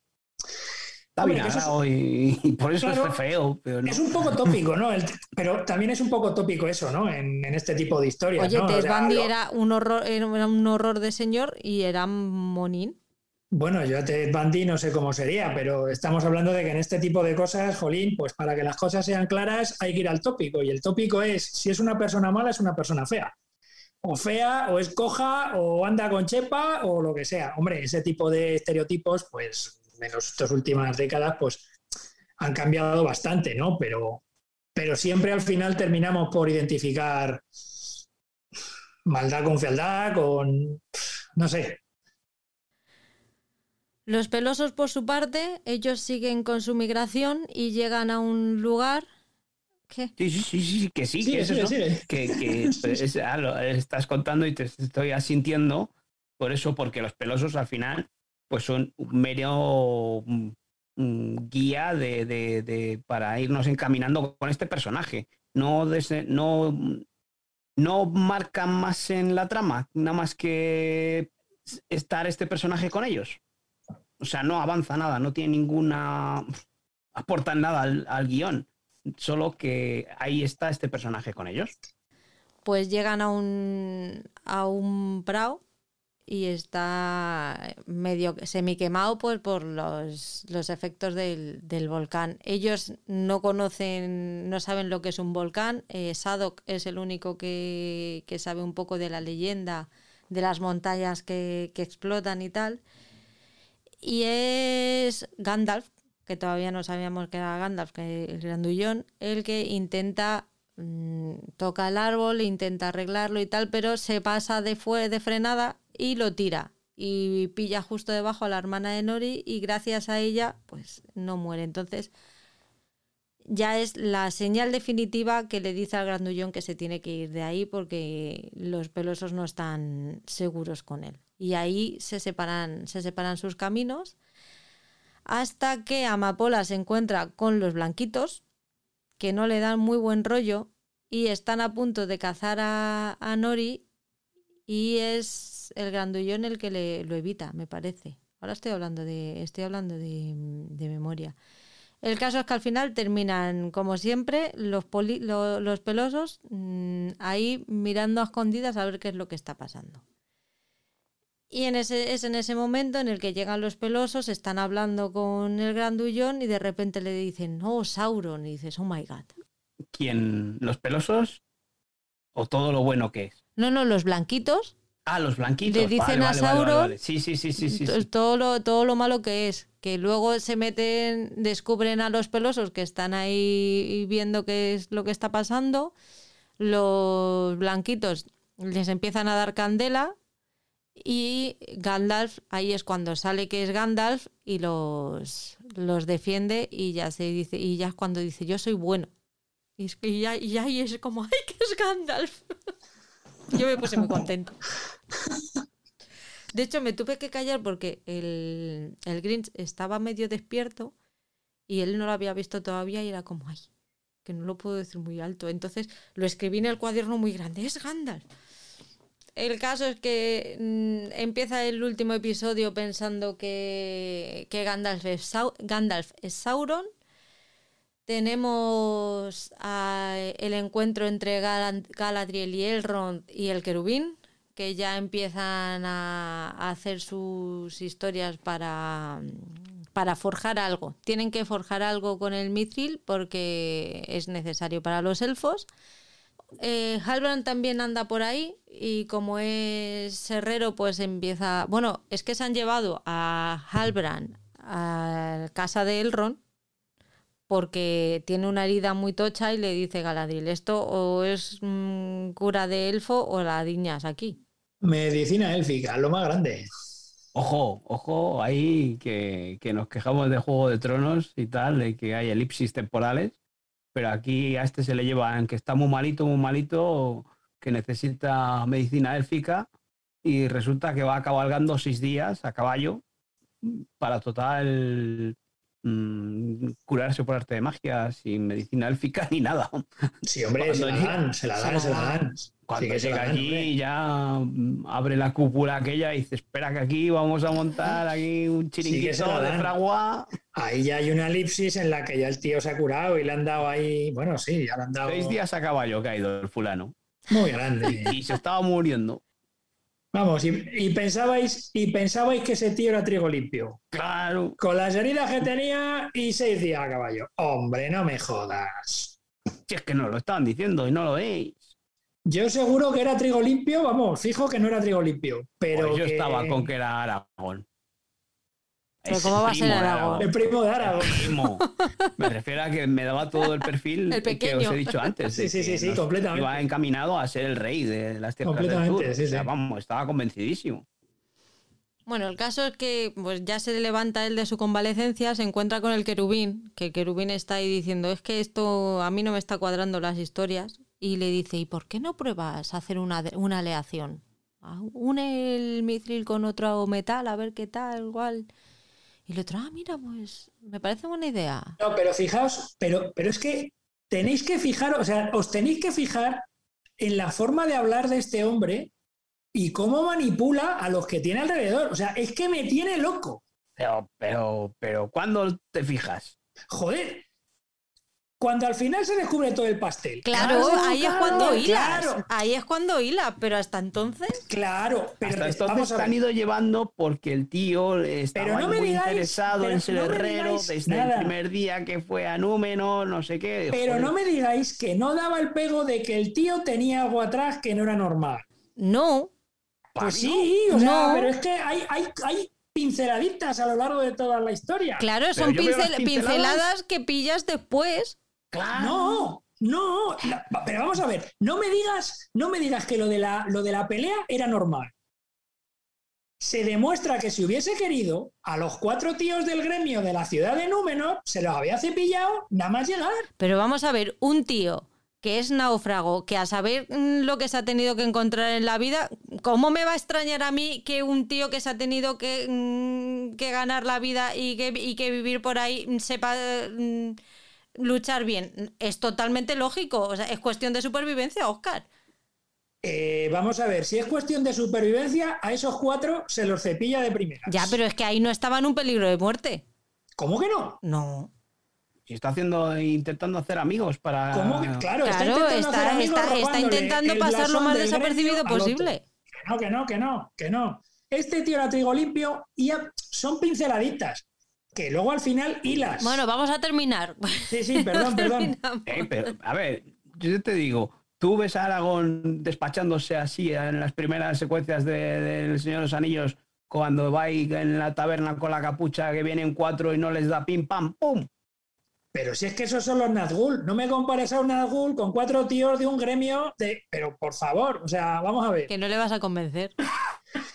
Pero si no es convencerme, es decir, vosotros habéis entrado seguido, vale. Yo, desde el primer momento, y os lo puede corroborar mm, la corresponsal, este tío no es trigo limpio. Aquí detrás hay algo. Lo que no sabí, hola, lo que, lo que me ha sorprendido es que al final fuese quien era. Pero que no era una persona mm, fetén, mm, es que son detalles, son detalles. Luego al final, al final, cuando se descubre todo el pastel, ya es cuando hilas el resto de cosas, el resto de diálogos que han tenido, el cómo te das cuenta de que la ha ido manipulando a ella para que ella hiciese las cosas que él quería sin que sin que se notase que él las quería, sino que era ella las que quería hacerlas. No sé si ha quedado muy claro esto. Sí, que manipula a todos. Claro. Manipula hasta que bim, bim, bim. Claro, también. Pero eso ya se ve, a ver, ya se ve mejor en el último capítulo, cuando em, no me acuerdo cómo le dice lo de eso que habéis estado comentando antes, lo de podemos probar una de metales. Eso es. Eso no recuerdo exactamente de qué forma se lo dice, pero también es como decir, ah, pues es que no sé qué, no sé cuántos y tal, y el otro ya dice, hostia, pues sí puede ser verdad esto. Coño. Igual que, por ejemplo, posteriormente hay una especie de explosión en el laboratorio, en la, perdón, en la, en la fragua, y están hablando de que están dando mucha presión a la aleación. Y entonces en ese momento dice el otro, ahí va.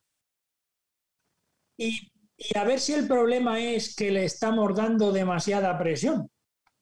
Pero digamos que todo fluye de una manera natural, ¿no? Que la idea surge como si, ay, tal, y no, es un plan preconcebido. y está el tío detrás. Y ahí es cuando Galadriel ya mm, se da cuenta, ve el árbol genealógico y le dice, ¿quién eres?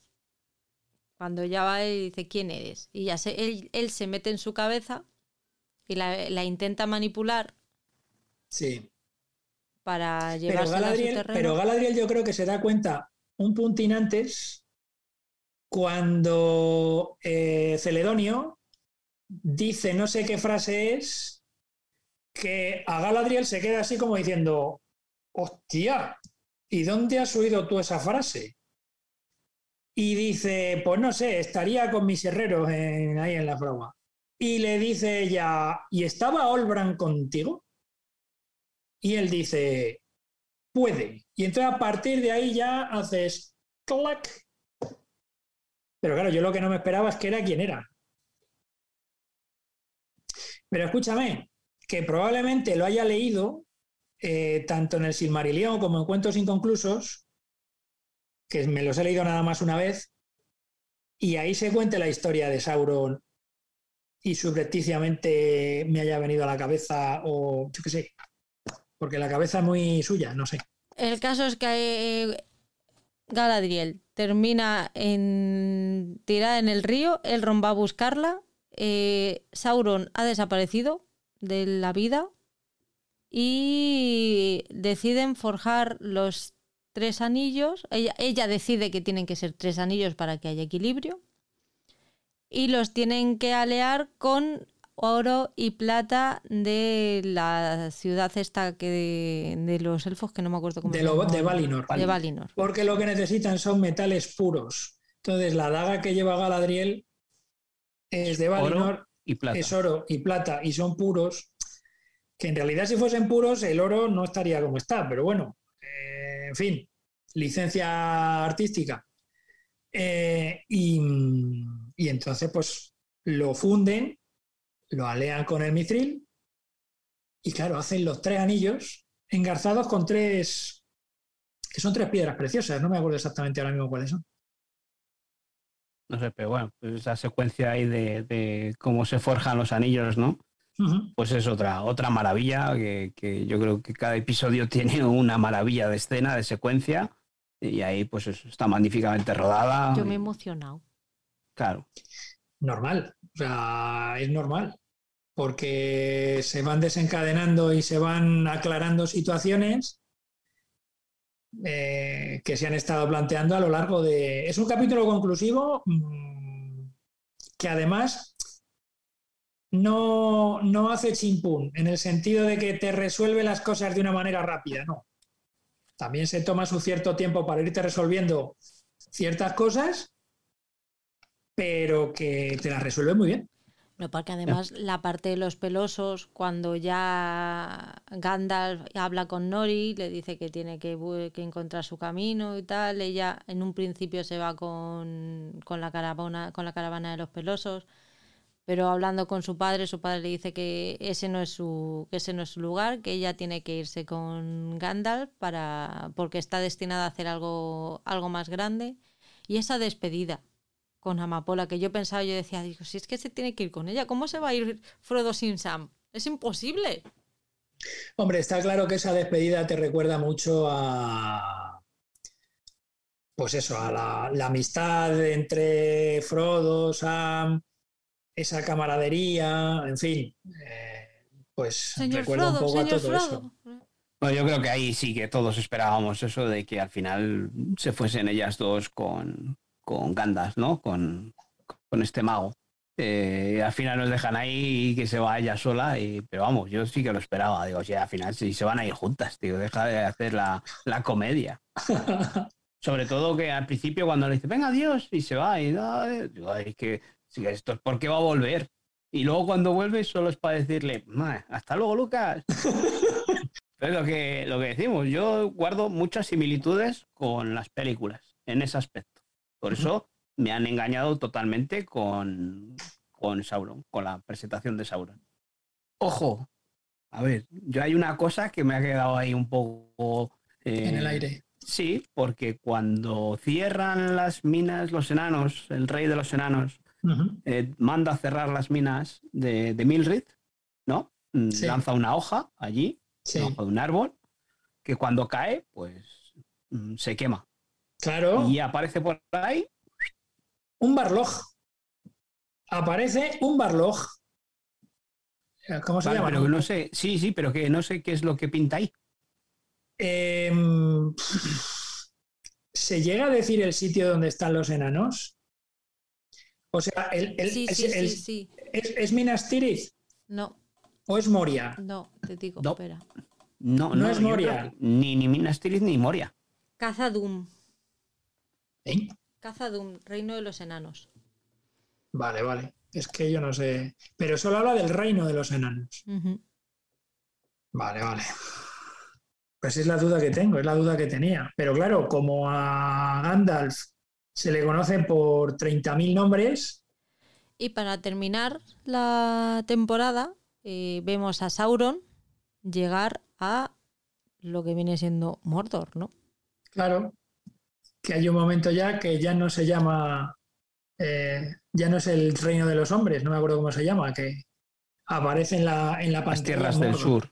Efectivamente. Y lo que surge de ese volcán, que prepara todo lo que prepara, es el monte, el monte del destino, donde en las películas Frodo va, tiene que ir para tirar el anillo y que se funda. Pero claro, es que el anillo único solamente se puede fundir ahí. Si os dais cuenta, cuando funden la daga de Galadriel y echan el, el metal ya líquido, y justo cuando van a echar el mithril en el metal rojo, lo echan en medio, empieza a dar vueltas y es el ojo de Mordor. También no sé si quiere significar eso, pero sí que se parece a eso, sí. Sí, sí. Y también he visto, hay un momento, me parece, que estando en, con el Celedonio, este... Querubín. Querubín. no, con el Celedonio, coño. Eh, es Celedonio? Vamos a llamarle de una manera solo porque luego la gente se lo confunde. Claro, pues nosotros como Tolkien, que al mismo personaje le llama de 300 veces diferentes. Bueno, pues cuando está Celedonio con Olbran, el de los cereales, eh, hay un plano, eso lo he visto en Twitter, eh, hay un plano en picado, me parece que es, que juega con las sombras y del personaje de Olbran, me parece que es, sale como una, como una cadena. ¿Puede ser? ¿Os habéis fijado en eso? Si, si eso, nosotros lo tenemos muy reciente, nosotros estamos grabando hoy sábado, el episodio ha salido el viernes, yo no me ha dado tiempo porque lo he visto esta mañana, eh, los dos últimos episodios. Seguro que ahora nos ponemos a mirar y pues surgen muchos jugadores de estos de Moose en el que todo ya estaba escrito. Desde el primer episodio ya nos habían dicho quién era Sauron y quién era Gandalf. Y muchos que desde el primer episodio ya lo sabían todo que dice, pues, ¿para qué ves la serie? Eh, pues Seguro, probablemente. seguro que alguno de esos que ha dicho, pues yo me dormí en el primer episodio. Seguro, seguro. Mm. Eh, a ver, yo no sé. ya os digo que yo me leí eh, los otros libros de Tolkien eh, hace muchos años y me los he leído una vez y no lo tengo fresco en la mente. Entonces, probablemente no sé si han seguido parte de las historias y si en parte de esas historias está contada la trama que hemos estado viendo a lo largo de esta, esta temporada. Bueno, pues yo creo que como repasito la primera temporada está bien, ¿no? Bueno, sí, yo creo que sí, que lo que os estoy diciendo, que ahora todo esto no somos expertos, como hemos hablado muchas veces de Marvel y demás. Eh, los libros, mm, yo solo he leído el, Señor de los Anillos y, hace mucho, mucho, mucho tiempo, entonces no, no me acuerdo, no soy un experto en todo este universo ni nada por el estilo. Y eso, seguro que en otros podcasts, en otros artículos de internet, Twitter y demás, pues habrá más explicaciones de esto. Nosotros eh, ahora lo hemos grabado muy recientito y contamos lo que nos ha parecido a nosotros la serie. Mero entretenimiento Eh, puro y duro. Eso es. eh, Mira, mira, la, la criatura, ya, ya, tengo aquí, ya tengo aquí la criatura, es el Balrog. Oscar sí se lo toma en serio. No, eh, no, es que tenía, tenía la duda, es el Balrog. Sí, sí, ya has dicho antes, ¿no? Sí, no, es que he dicho el. Que, que eso, que, que esta serie, pues lo primero, tienes que haber disfrutado del Señor de los Anillos, de las películas, mm, mínimo la primera trilogía. Si no te han gustado los hobbits, pues igual sí que te gusta esto, ¿no? Eh, pero, pero eso. Y si alguna vez nos hemos quejado de que hay series que nos plantean uno, dos, tres episodios como introductorios, ¿no? Últimamente parece que la gente, oh, es que tal. Bueno, pues igual aquí esta temporada ha sido todo eh, un episodio introductorio, porque nos han ido contando cosas, pero yo creo que al final de la temporada, eh, lo que muchas veces hemos dicho de que nos dejan colocadas las fichas, creo que al final de esta primera temporada nos han dejado colocadas las fichas, no en el primer episodio. Aquí hemos tenido que esperar toda la temporada. Eh, antes decías tú que si era va de menos a más esta serie.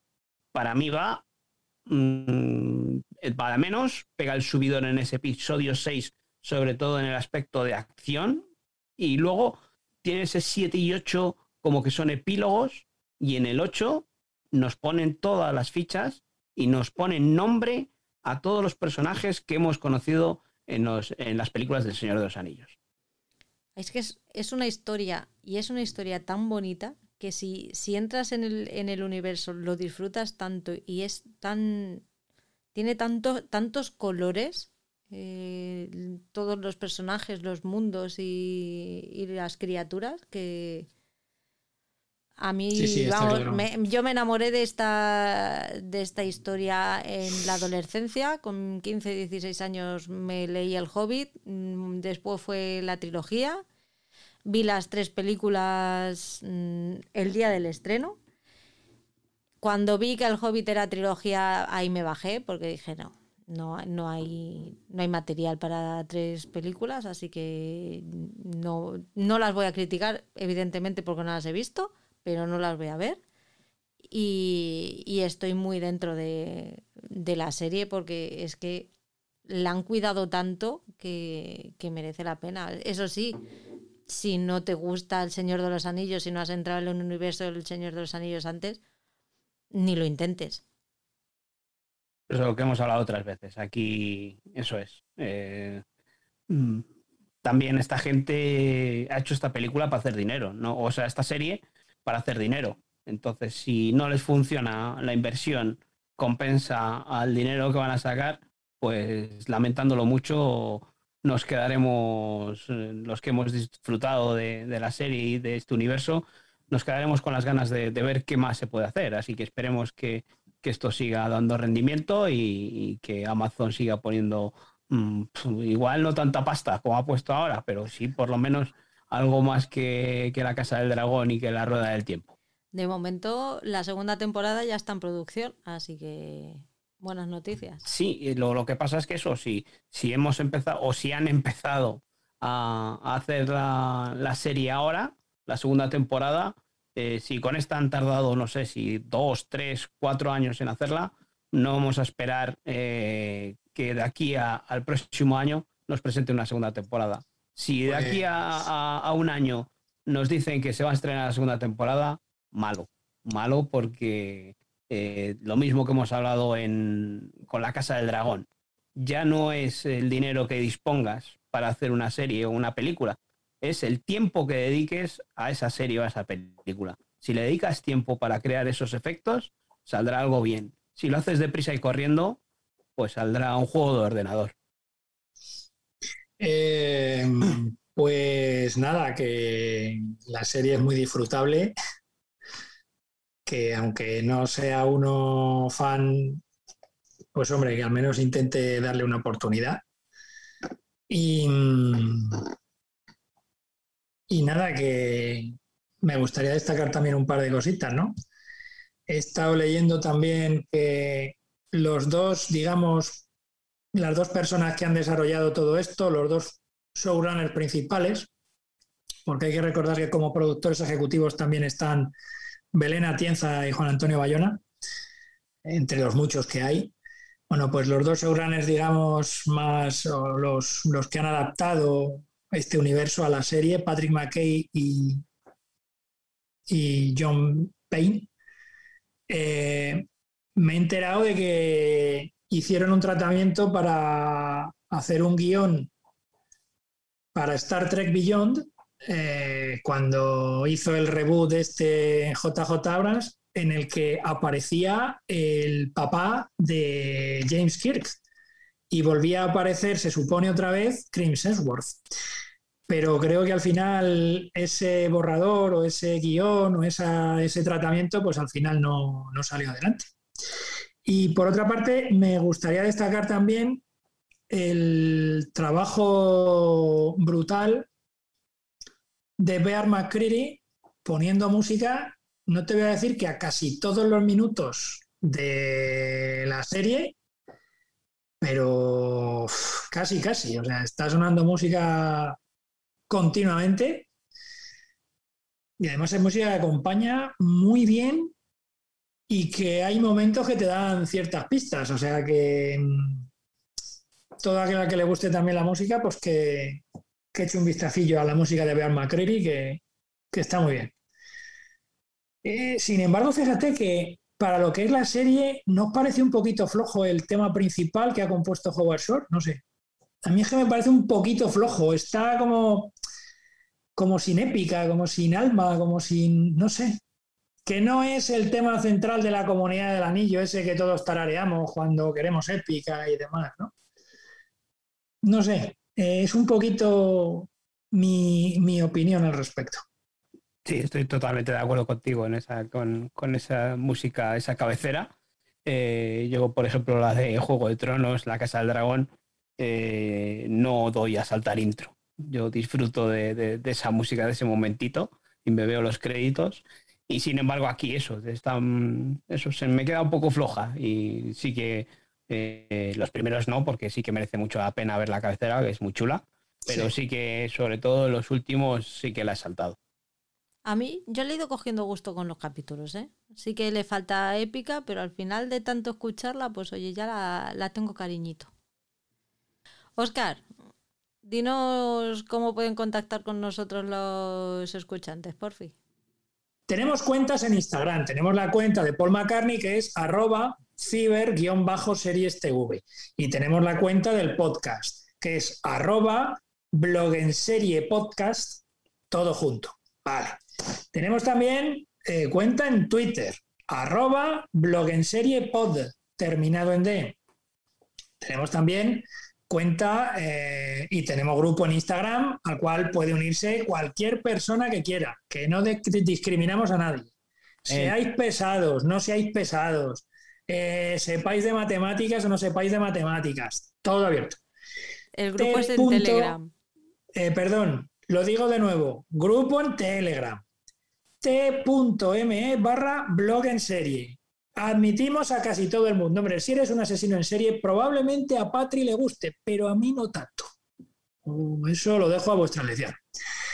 También tenemos un correo electrónico, blogenseriemail.gmail.com y por supuesto está el germen de toda esta locura, el blog www.blogenserie.com, donde hay artículos muy interesantes que todo el mundo debería mirar.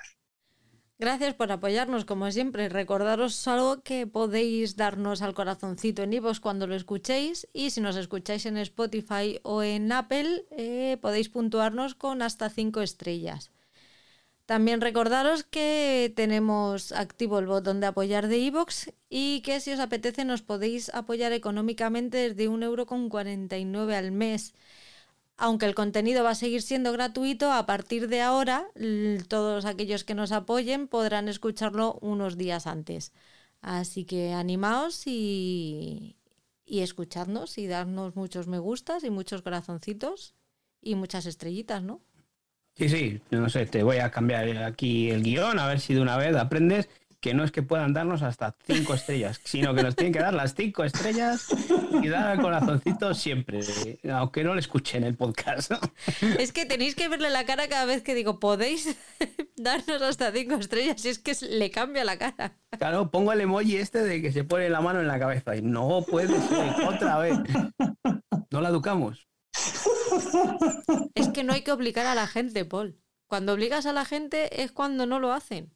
En este caso sí. Este aprende, algo, aprende algo de Sauron. Pero yo no les obligo. Digo que lo hagan.